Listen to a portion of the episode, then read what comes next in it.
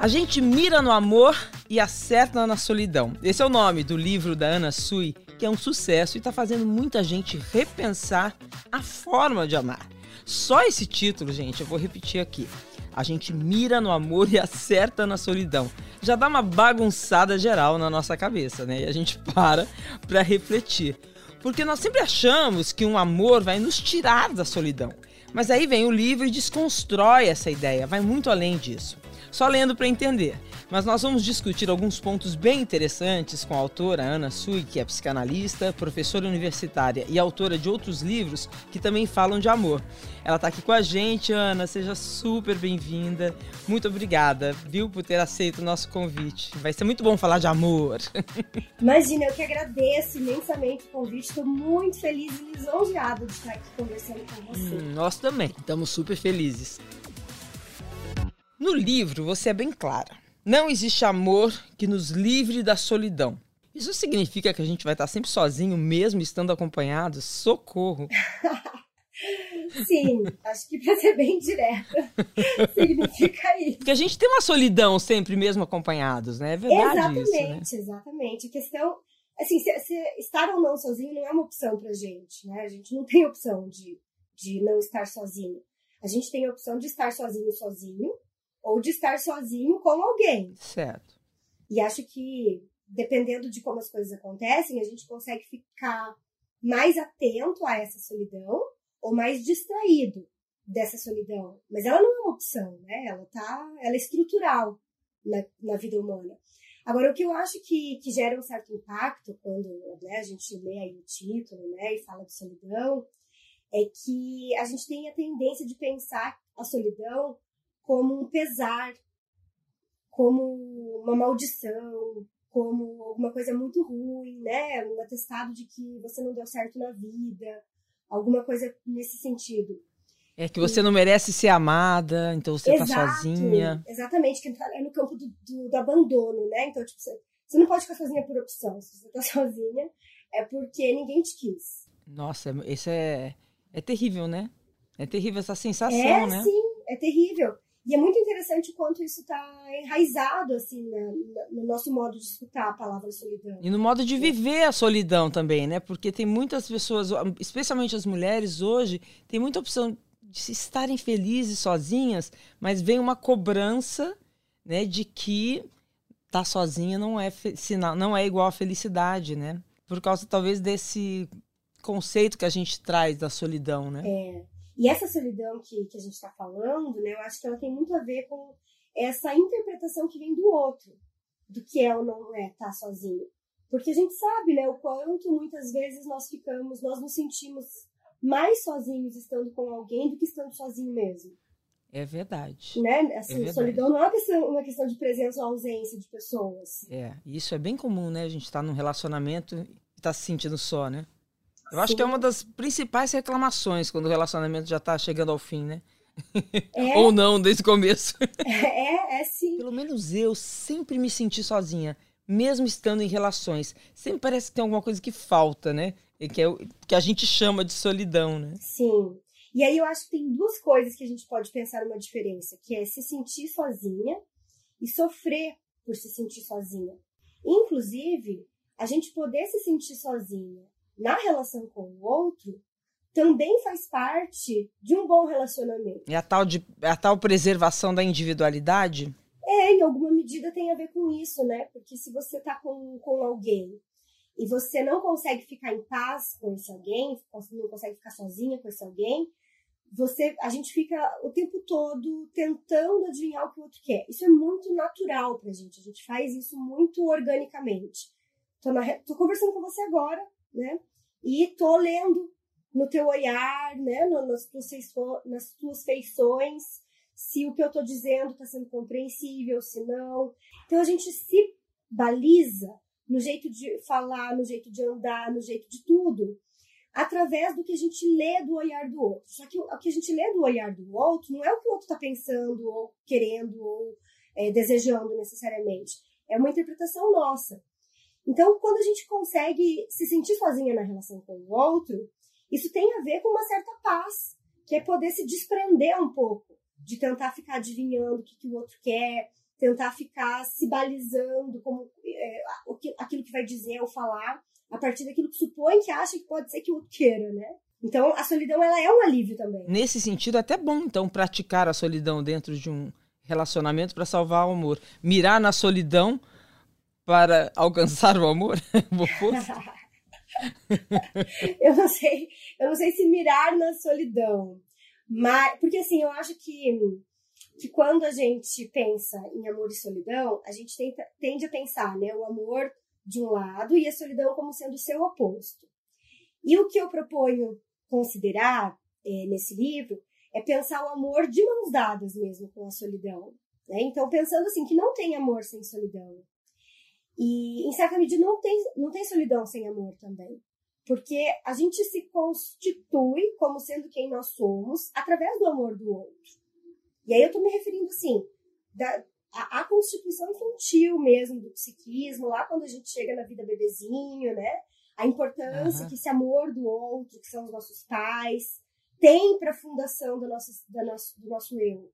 Então, vou até fazer uma pausa aqui para ler um trecho do seu livro em que você fala justamente isso. É logo no começo, né? Abre aspas. Amar é algo que aprendemos sendo amados. Você diz que a primeira relação de amor da nossa vida é com a família, especialmente com a mãe.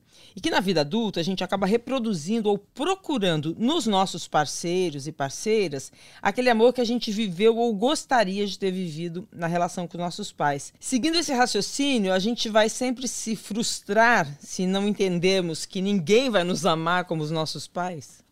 Sim. Ou, vamos frustrar porque não fomos amados como achávamos que deveríamos ter sido pelos nossos pais? Isso, exatamente, porque não, não é que a gente queria, não é que a gente quisesse de fato ter sido amado de um jeito tal pelos, pelos nossos pais, mas é o quão essa montagem que a gente faz do que, que é o amor ideal, ela é impossível, porque ela é uma construção nossa, ela é uma invenção que a gente faz para tentar entender quem somos nós e o modo como nós somos amados.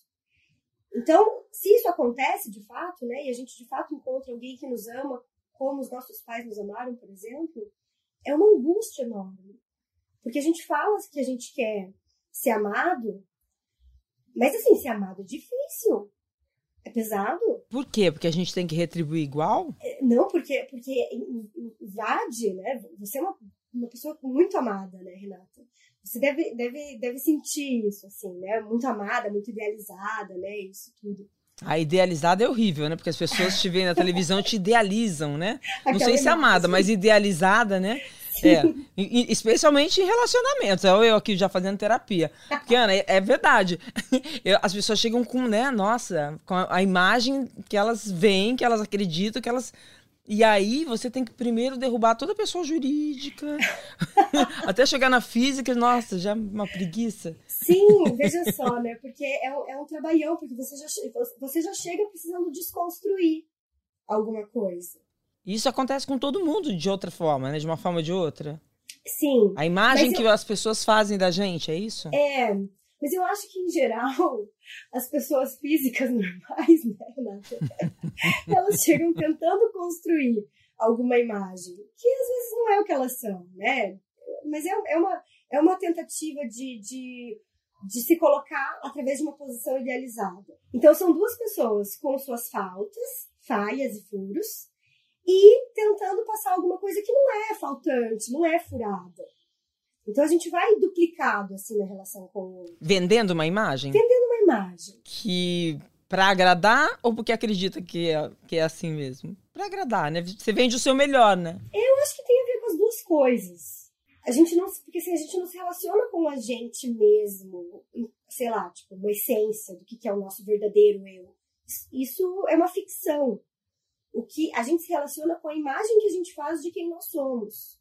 Então a gente vai com essa imagem que a gente faz de quem nós somos e tenta passar um reboco ali, né? Passar um filtro, né? E apresentar então isso para o outro. Então, assim, se, passa a partir de uma, uma certa construção de uma idealização e depois de uma certa desconstrução dessa idealização. E aí que mora o perigo? Exatamente. Aí que às vezes a coisa cai e não levanta mais. E aí acabou, né? É isso. E às vezes dá uma caída e se reconfigura de um outro lugar, e aí as coisas podem existir de um outro jeito. É, num, num resumo bem raso, assim, seria é, quanto mais as pessoas se mostrarem de verdade, menos chances elas têm de se frustrar, né? De se decepcionar uma com a outra. Ou elas vão se conhecendo também, né? Pois é. Ou vão se mostrando isso. aos poucos, né? A intimidade vai ganhando, né? Isso. Porque não é só se mostrar para o outro, é se mostrar para si também. Você, quando começa um relacionamento, você acaba se descobrindo também. Exatamente. Se descobrindo e se modificando. É o que você fala no livro da falta. Você vai buscar no outro a sua falta, o que falta em você e a partir daí vão criar, vão se criar novas faltas. Sim, sim. Achei bonito isso que você falou. É, você vai buscar no outro a sua falta, né? Aí você corrigiu o que falta em você, porque acho que são as duas coisas. De fato, a gente vai procurar no outro aquilo que nos falta, e essa é a ficção, porque o outro não tem aquilo que nos falta. Então a gente se identifica alguma coisa da falta do outro. E aí é nesse sentido que a gente não sabe apreender muito bem porque é que uma, alguma uma pessoa nos interessa de um jeito tão destacado e tão diferente de todas as outras pessoas. O que é que tem, né, essa pessoa? Por que essa pessoa? E não outra, né? E às vezes, assim, conscientemente, a gente também não sabe dizer, né? Você fala, ah, pois é, essa outra aqui era muito melhor, tem muito mais a ver comigo, né? Ia ser muito mais fácil, mas não rolou. Então tem um certo mistério, um certo enigma que é em torno dessa falta. E aí, para fazer um link com aquilo que eu estava falando um pouco antes, de que às vezes né, o, o amor do outro nos perturba, nos assusta, tem a ver com isso, porque às vezes quando a gente não tem falta numa relação, entre um e outro, tem muita presença, muito excesso, né, tudo demais. A gente viveu isso em muitos relacionamentos agora na pandemia, né, com o isolamento, a gente ficou preso com, com as pessoas que a gente ama, né? O quanto faz falta a falta. O quanto a gente sente saudade de sentir saudade. O quanto o amor precisa de distância. Então, dependendo de como esse amor chega, ele é assustador. E a gente precisa colocar uma falta. Então, às vezes, os amantes pedem isso, né? Vamos dar um tempo, né? Vamos deixa eu ver se eu vou sentir sua falta. Eu, ou então, né, eu é, não, é vou, comum, não vou né? ligar hoje, não vou mandar mensagem para ver se ele ou ela sente a minha falta. E a gente chama isso de joguinho. é um jogo com a falta, né? É um é jogo, jogo com a falta. falta. E, e, aí eu acho que assim, entra muito nessa, nessa questão do, da disputa que às vezes parece que é uma disputa de poder, quem é que tem mais poder, quem é que tem menos poder. E que eu acho que vale pensar no inverso, quem é, quem é que, quem, quem é que se dá melhor com a falta. É, eu tô com uma outra frase que eu acho que tem a ver com do seu livro que tem a ver com o que você está falando e que me marcou lendo. É, abre aspas. No amor sempre se trata de se separar, mesmo quando as pessoas estão juntas. É preciso se separar do outro constantemente para poder rever quem se é e então poder ou não encontrar novamente o outro. Fecha as aspas. Achei isso lindo. É, é eu acho que é o que você está nos falando, né? Exatamente, bem, bem desse lugar, porque é um, é um jogo de presença e ausência, né? Eu na presença do outro, eu na ausência do outro, eu na presença do outro. Nossa, mas é muito difícil amar, Ana, e ser amado. É, é, tem que psicologizar muito o amor para dar certo. É uma loucura, né? É uma loucura. É uma loucura e é uma loucura difícil e que, e que eu acho é fenomenal o quanto é uma loucura difícil que nos interessa. Não é? Porque não, a gente depende disso. Viver sem amor é muito chato, né? A gente precisa sempre estar tá amando, né? Exatamente. E aí, e aí eu vou fazer um outro link que também me marca muito quando você fala que a primeira forma que a gente encontra de amar é, né, é o jeito que a gente é amado pela primeira vez é, que são nossos pais, nossa mãe. Aí eu fico pensando, uma, uma, criança que se sentiu rejeitada na infância, a tendência é ela se sentir rejeitada nos relacionamentos amorosos da vida adulta, ela vai sempre ter um, uma falta? Então, eu acho que isso é um pouco incalculável. No seguinte sentido, o modo como a gente ama, aliás, o modo como a gente vive, na verdade, né? não é só no campo do amor, é uma interpretação daquilo que a gente pode construir da nossa história. Então, por exemplo, uma criança que se sentiu pouco amada, ela pode se tornar um adulto que vai constantemente se sentir pouco amado e reclamar muito disso. E vai dizer, né? Ah, eu sempre me sinto pouco amado, o outro não me ama tanto quanto eu acho que devia ser, ou alguma coisa nesse sentido. E uma criança que se sentiu pouco amada na sua infância, ela pode também se tornar um adulto que vai constantemente é, se incomodar se, ao ser amada. Dizendo, por exemplo, que ela precisa ser pouco amada, porque ela sempre foi pouco amada. Então, o amor do outro a apavora, ela prefere que seja assim. É, você entende que não dá para a gente dizer que um mais Entendo, um ela se sente uma, ela se sente não, não sente merecimento, né? E você fala isso no seu livro, né? De que amor é meritocracia, né? A gente aprende amor como uma meritocracia. Eu achei isso muito interessante. É, porque a gente acha que a gente vai ser amado porque a gente é uma boa menina, né? Porque você paga seus impostos, porque você é uma pessoa querida. E às vezes, assim, você é tudo isso, mas assim, não rolou, né? Por quê? Sei lá, o outro também não sabe dizer, né? Por quê? Uhum por que, que vai ou por que, que não vai, né? Não é como se a gente pudesse explicar é, isso. E qual que é a relação entre amor e sexo, seguindo esse raciocínio é, do seu livro? Então, aí eu acho que a gente entra numa outra questão que é o seguinte: existem muitas possibilidades de amor, né? E às vezes ele pode contemplar o desejo sexual e às vezes não. Né? Então, assim, o amor é, é alguma coisa que não necessariamente tem a ver com o desejo sexual, assim como o desejo sexual pode não necessariamente ter a ver com o amor. Pois é, a gente, as mulheres especialmente foram proibidas de pensar assim durante muito tempo, né? Sim. Elas separar o sexo do amor, né? Você só podia ter desejo sexual por quem você amasse. Acho que a gente até fazia uma confusão na cabeça da gente. Ah, então eu amo aquela pessoa porque eu tô com desejo sexual. E, e, e o homem sempre separou muito bem isso, amor e sexo. Né? Sim. Né? Inclusive, desejo sexual nem, não existia nem com o amor, né? Porque o que havia era a maternidade, né? Era o sexo para é. a procriação, né? Procriação, é Ainda você já está evoluída pensando que, que existia o desejo sexual. É, mas eu acho que lá no fundinho a mulher sempre teve tesão, sempre teve desejo. Ela é, mascarava como se fosse para procriação, né? Sim, claro, porque isso não, não podia ser reconhecido né? Era muito é, assim, pesado. mesmo, talvez mascarava, mascarava para ela mesma, né? Sim, sim. E aí, às vezes, é, e, e, aí é isso, né, com relação então, ao desejo sexual. Às vezes o amor pode andar de mãos dadas com isso, e para algumas pessoas é condição para poder sentir desejo sexual, poder amar. E para outras pessoas, às vezes, o amor intoxica o desejo sexual. Então, se eu amo alguém, o desejo sexual mina e na medida em que eu não amo é que o desejo, sexu desejo sexual pode aparecer. Qual o sentido disso? É, quer ver, eu vou trazer um pouco do, do, do, do Dr. Freud aqui, né? Hum, amo. e aí, é importante dizer que estamos nos referindo aí a uma sociedade, né, quando Freud escreve isso, em 1920, né? Então aí, mais de 100 anos atrás. Mas ele escreve uma trilogia de textos que se chama Contribuições à Psicologia do Amor. E ele vai dizer ali da lógica da vida amorosa masculina.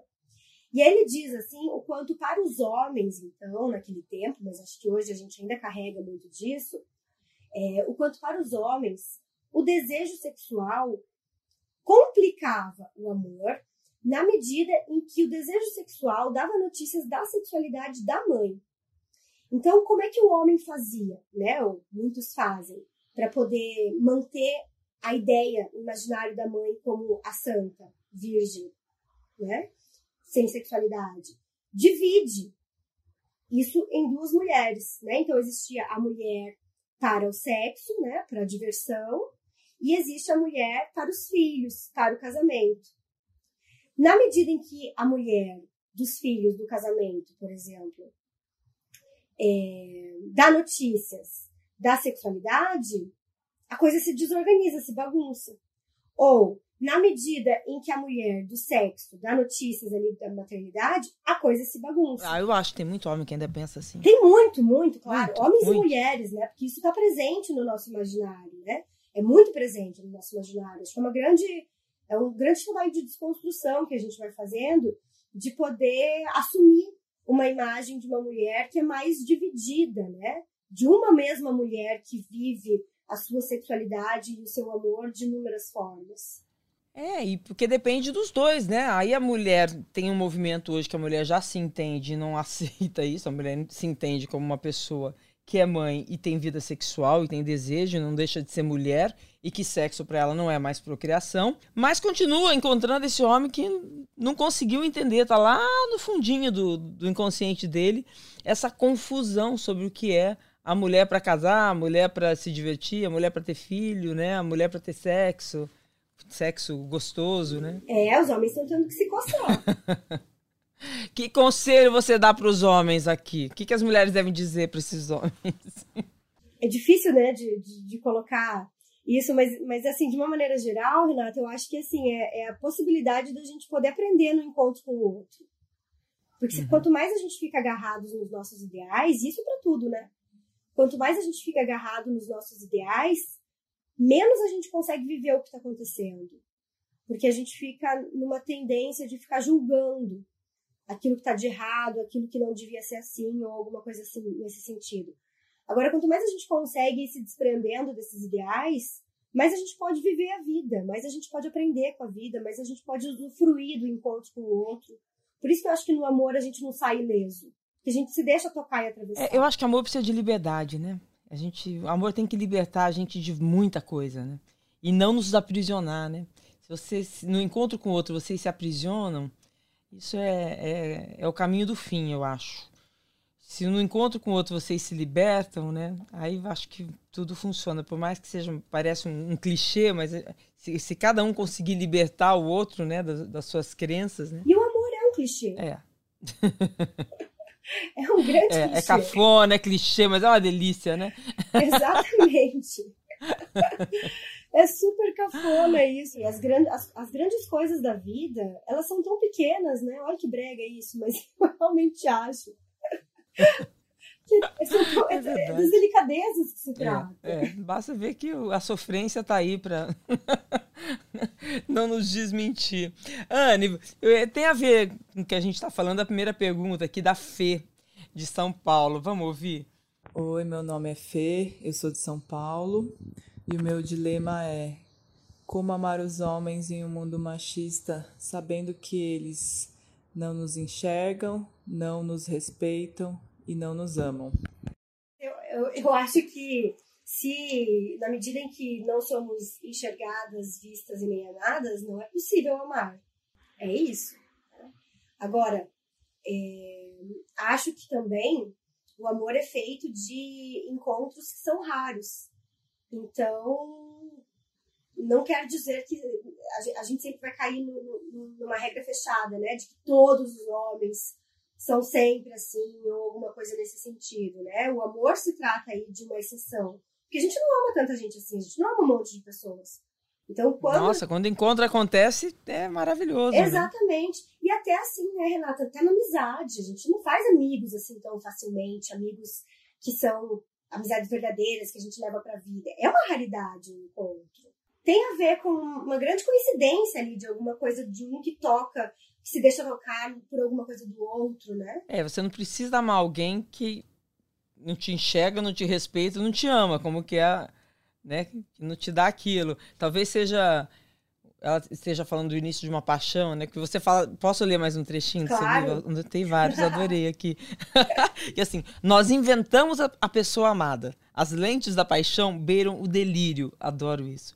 E nos permitem olhar o outro com uma gentileza que quase rompe a realidade. Porque na paixão idealizamos o outro não a partir dele mesmo, mas a partir do que gostaríamos que ele fosse. Que é o que a gente está falando até agora, né?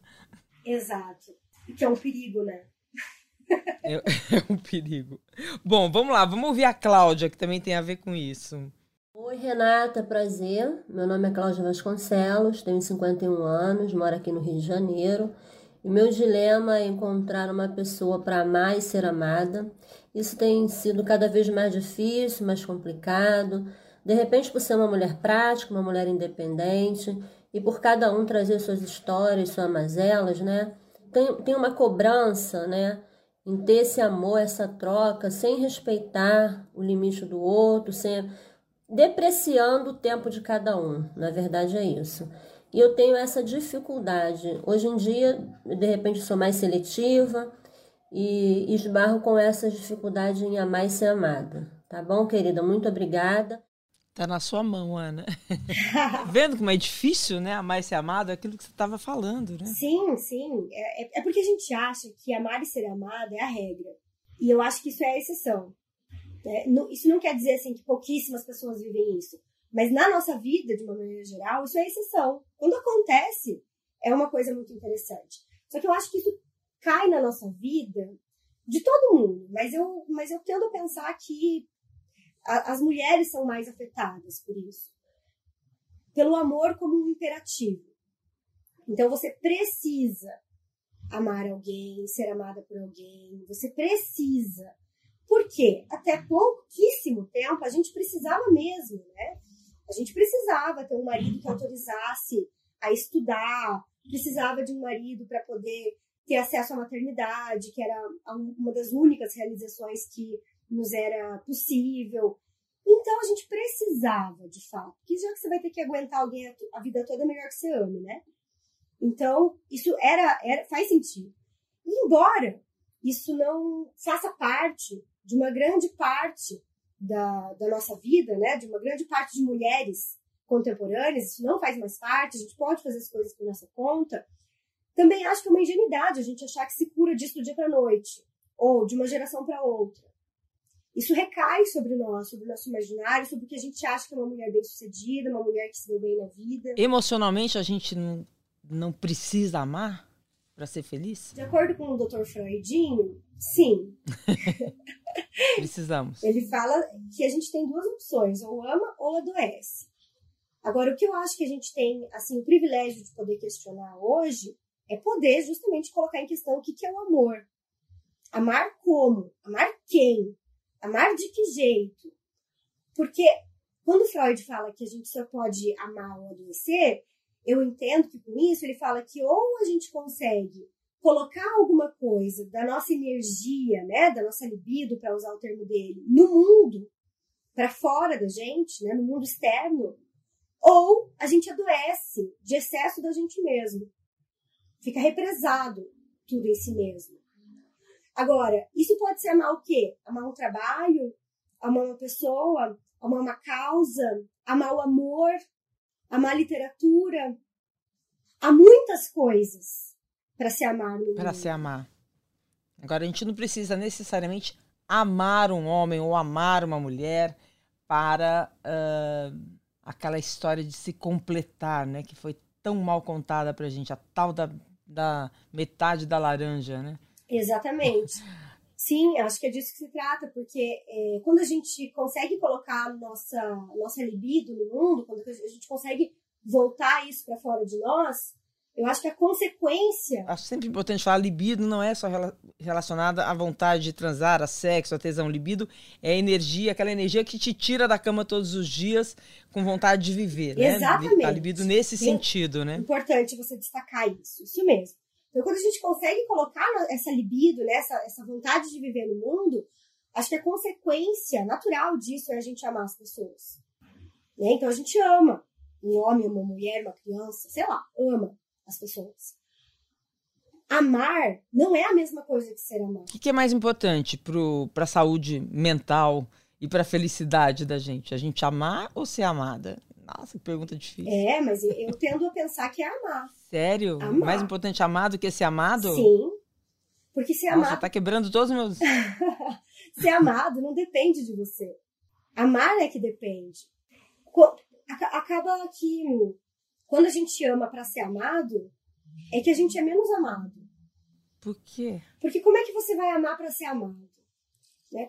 Quando a gente quer ser amado, a gente fica meio ridículo. A gente fica tentando agradar. É, você fica tentando agradar outro. Tipo, que nem agora eu tô nervosa aqui de falar com você. Eu fico meio perdida. Você tá tentando me agradar, Ana? Eu fico, né, fico assim, ah, eu queria, que, queria que ela gostasse de mim, né? Eu quero que a conversa seja boa. Aí você fica meio perdida, não sabe mais falar o que você sabe falar, não sabe mais andar, às vezes você tá comendo, a pessoa tá olhando, você não sabe mais comer, você não sabe se mexer, você não vai conversar quando você está fazendo alguma coisa para ter a aprovação do outro, para ter o amor do outro. Agora, quando a gente consegue ter acesso a uma certa solidão, né? Ou seja, não ficar nessa posição de dependência desse amor do outro, você consegue alcançar um lugar de uma espontaneidade que é muito mais legítima sua. E a consequência disso é que você se torna mais amável. Quando você consegue ter acesso a isso, do que sem isso na dependência de algo vir do outro. Nossa, um aprendizado isso. Muito importante isso que você falou. É um aprendizado para todo quem estiver ouvindo aí, a gente volta e ouve de novo, gente. Isso é muito importante. é o trabalho de toda uma vida, né? É muito interessante, muito interessante. Ah, então vamos lá. Vamos ouvir agora a Dani, de Belo Horizonte. Eu, pelo, pela pergunta dela, acho que ela leu o seu livro e está tentando entender o que você fala lá. Vamos lá. Oi, Renato. Oi, Ana. Meu nome é Daniela. Eu vivo em Belo Horizonte, Minas Gerais. E a minha questão para vocês é: como é isso de no amor é melhor a gente não encontrar o que a gente está procurando. Obrigada e um abraço.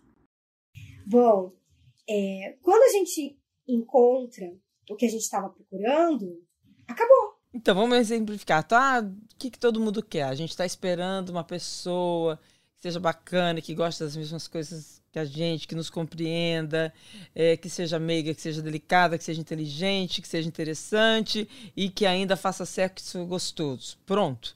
É tudo que a gente quer na vida. Exatamente. E aí? E aí, não, aí se tiver tudo, a gente não vai querer mais? Acabou? Não me fala isso. A gente está procurando. É, é, como é que era que você falou? A gente está delirando quando a gente procura isso? É, de nós, já basta a gente mesmo.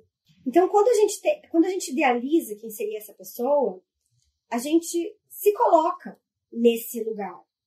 E não a gente do jeito que a gente de fato é, mas a gente na nossa versão idealizada. Para usar o termo da moda, né? A nossa melhor versão de nós mesmos. Uhum. Então a gente quer, quer achar quem? A gente quer achar a nossa versão de nós mesmos fora da gente. E aí a gente supostamente encontraria essa pessoa maravilhosa. É, mas a gente quer, a gente quer isso, mas a gente, a gente quer o que falta na gente também. Que a gente gostaria de ser. Exato. Para nos restaurar, né? Então, se, uh, se eu não. Eu, eu queria é, falar bem e eu sou tímida, eu vou querer alguém que fale bem, né? Então, assim, há várias maneiras da gente se completar imaginariamente no encontro com o outro. Uma delas é encontrar alguém como eu. Outra delas é encontrar alguém que deixaria a mim mesmo completo. Né? Então, assim, aquilo que me falta, eu encontraria no outro, que é, ah, como as pessoas dizem, através dos opostos se atraem. Né? Então, assim, me falta alguma coisa, eu vou encontrar alguma coisa no outro. Todas essas maneiras de amar, de, manar, de amar não, porque isso não está no campo do amor, né? Está no campo do desejo de amar, né? Da idealização. Todas essas maneiras de, de, de idealizações, elas são bastante narcísicas, que é uma maneira de você corrigir a própria imagem. Só que é isso, né? No amor, aliás, é, na vida, né? De nós, já basta a gente. Então, encontrar alguém que é igualzinho a você, que pensa como você, que age como você, qual é a graça? A gente Aí você deixa de amar? Você para de admirar você mesma, é isso? É, é a, gente, a gente gosta de novidade. Do mistério, né? Do mistério. Ah, você sabe que tinha uma terapeuta, eu, eu, eu, fiz uma terapia que ela dizia assim, o amor tem que ter mistério. Você pode estar 40 anos com uma pessoa, 50 anos com uma pessoa, se, se acabar um certo mistério da descoberta de cada um, acabou o relacionamento. Sim. E a gente vê muito quanto, quanto isso é presente nos casais, nas brigas, né, as famosas discussões de relacionamentos, né, as famosas DRs. Um diz uma coisa começa a dizer uma coisa e o outro já fala. Já sei tudo que você vai falar. Pode parar aí, agora. Ou então um fala, fica muito bravo com alguma coisa que o outro faz, fala, mas eu nem vou falar. Porque você já sabe, né? Então, assim, quando a gente acha que sabe sobre o outro, a gente não precisa mais falar com ele. Aí a gente vai parando de falar. E aí a coisa vai minando. Acaba a conquista, Ana? Porque, na, na verdade, isso é, o, é, é, a, é a conquista, é a sedução, a descoberta do outro que nunca pode acabar? Também é a conquista, é a sedução, mas é também conhecer. se surpreender com. É, acho que se surpreender, né? Porque se você conhecer tudo, perde a graça. Sim.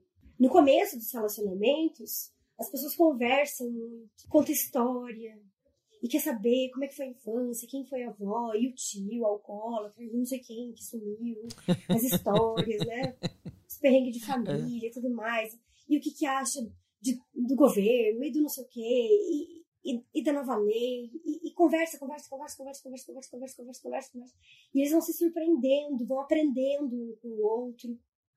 Isso está na base da nossa, do nosso enlace amoroso. Por isso que a gente não se interessa por alguém que é exatamente igual a gente. Ainda que seja muito parecido, tem que ter alguma coisa que se apresente ali como diferença para isso nos interessar de fato. Senão a gente fica falando sozinho, né? Não precisa do outro ali para isso. Agora, na medida em que a gente vai caindo no engano de que o jogo tá ganho, de que a sedução tá feita, de que tá conquistado, a gente vai partindo do pressuposto que já conhece o outro, que já sabe, então não precisa falar, não precisa conversar. Então, se eu fiz uma cara assim, o outro tem que saber que é porque eu fiquei irritada, né? Então, se eu fiz um comentário assado, a outra tem que saber que é porque sei lá o quê. E aí a gente vai caindo numa, numa posição muito infantil de achar que o outro precisa adivinhar o que é que eu tô pensando, querendo ou sentindo, sem que eu fale. E o outro também. Nossa, e, e, e, e este é o relacionamento de todo mundo, né? até a separação. Aí você casa de novo e repete tudo de novo. Mas leva uns anos, né? Nossa, que interessante, Ana. Eu tenho até uma última pergunta aqui sobre uma frase que a gente, que a gente até falou agora. Vamos, vamos, vamos soltar essa da Ana, sua xará. Oi, meu nome é Ana Júlia, eu tenho 18 anos, eu sou de Campo Grande, Mato Grosso do Sul, e o meu dilema é: é possível mirar na solidão e acertar no amor? Depende de qual solidão que ela tá falando, né? Porque a gente desconstruiu essa solidão que a gente que as pessoas acham que solidão tá ligada à tristeza, né? Ao lado é, oposto do amor, do encontro, né? A solidão, na verdade, é a solidão no seu livro, Ana, é uma solidão do bem, como é que a gente pode dizer? Uma solidão importante, necessária, que todo mundo. É aquela capacidade que a gente tem de viver feliz com a gente mesmo antes de amar o outro? Nossa, leu meu livro perfeitamente. Olha a honra de ter sido assim tão bem lida. Ai, Ana, que legal. li muito, li, voltei a repetir. Devorei teu livro. Que ótimo. Porque eu acho que é isso, porque quando a gente fala assim, é, mirar na solidão, é, eu acho que a gente precisa não confundir com essa solidão, assim, que é se fazer ficar sozinho. Né? Então, Sofrida, né? Isso, exatamente. Né? Então, ah, eu vou ficar sozinho, vou ficar sozinha, e aí eu faço, uh, faço as pessoas se afastarem de algum jeito. Né? Por quê? Porque muitas vezes isso é uma defesa, né? A gente faz isso, a gente se defende do amor, inclusive. Né? Então, quando eu vejo que eu corro o risco de ficar sozinho, eu posso mandar o outro embora. E às vezes, assim, nem, nem, nem é isso que tá rolando, né? É o medo mesmo, né? Que aparece como uma defesa aí colocar o outro. Então, quando a gente fala mirar na solidão, é sempre preciso pensar, mas pera, que solidão é essa, né? Porque a solidão aqui que, que, que a gente faz essa defesa é a solidão que anda de mão dada com o amor, né? Então não é pra ficar sozinho, sozinho mesmo. Mas é poder ficar sozinho e também com o outro. Exatamente. Então, nesse sentido, sim, se você estiver bem com você mesmo, isso sozinha com você mesmo, feliz, de repente o amor aconteça de uma maneira mais fácil, porque é só dar a mão. Isso, não precisa fazer um com o outro, é para dar mão, né? É para dar mão. Ah, que lindo. Ai, Ana, ficaria aqui horas, mas nosso tempo acho que foi. É, nossa, mais uma vez, queria te agradecer. Que lindo, que lindo. Você estuda muito o amor, né? Eu agradeço. Todo eu mundo, estudo. Todo mundo deveria estudar o amor, é, né? Eu Ana? acho que é, é, essa é a base de tudo, né? Porque todo relacionamento, em certa medida, inclusive com nós mesmos, passa por essa ideia de que a gente do que, que é o amor. E eu acho que a gente está assim num momento em que a gente está vivendo um momento muito fértil para a gente poder repensar, questionar o que, que é isso. Porque essa ideia de amor, do jeito que ela tá marcada pra gente, né, como, como sendo só o amor romântico, sexual, né, idealizado das comédias românticas, né, que do Felizes para Sempre tudo mais, ele é muito pouco já porque a gente está podendo saber da uh, usufruir da vida, né? É, a gente quer a gente quer mais profundidade, né? Mais profundidade, mais criatividade, mais novidade. É, muito bacana. Adorei. Adorei. Acho que eu tô pronta, pronta para o meu próximo amor. Porque tem isso também. A gente tem que. Eh, vamos acabar com essa história que a gente ama uma vez na vida. É raro, é difícil. Eu acho que quando a gente percebe que tá amando, tem que valorizar, porque é tão. E vai ficando cada vez mais difícil, né? Isso é fato. Né? Porque você vai tendo menos faltas, talvez, Sim. procurando menos, ficando melhor sozinha, né? Exatamente, vai sabendo, vai sabendo mais é, o que é que não interessa. É, mas amar várias vezes na vida é importante também, né? É sim. Só que eu acho que, em certa medida, quando a gente fala que a gente ama uma, uma só uma vez na vida, não deixa de ser. No seguinte sentido, que cada, cada pessoa que a gente ama, a gente não ama igual ao outro. Então, cada amor é único é, mesmo. É verdade. É completamente diferente o jeito que a gente ama cada uma das pessoas, é. Fica, vamos, vamos deixar uma lição para casa aí para quem está nos ouvindo. Quando se falar em amar, o que, que a pessoa tem que pensar? Que é o amor. É, se ela tá idealizando, né? Pra ela não procurar no outro o que tá faltando nela. Sim. Exatamente. Acho que o, o amor, ele, ele, ele precisa de, de perguntas, né? Você falou que a questão do mistério, né? De mistério, precisa de perguntas sobre si mesmo. O que, que é o amor? O que, que é isso, né? Que, que nos move? Que atravessamento é esse que cada, cada um de nós sente de um modo tão diferente? E até porque quando a gente fala amor, a gente usa uma palavra muito universal para coisas que são muito plurais. Ninguém ama do mesmo jeito que o outro. É. E a gente não ama mais, né? A gente tá falando disso agora, né? Eu não amo duas, três pessoas igual. Mesmo se estiver amando ao mesmo tempo. Mesmo se estiver amando ao mesmo tempo. Né? É. Ai, maravilhoso. Ana, super obrigada. Acho que respondeu uma pergunta de todo e mundo. Eu que agradeço. Foi um prazer enorme falar com você. O Prazer Renata é um podcast feito por mulheres. Está disponível em g1.com.br barra fantástico e também nos principais tocadores de podcast. Este episódio foi produzido por Perla Rodrigues e Isadora Neumann. A nossa técnica de áudio é a Letícia Amâncio. Na edição, Duda Kuner. E a direção é da Perla Rodrigues.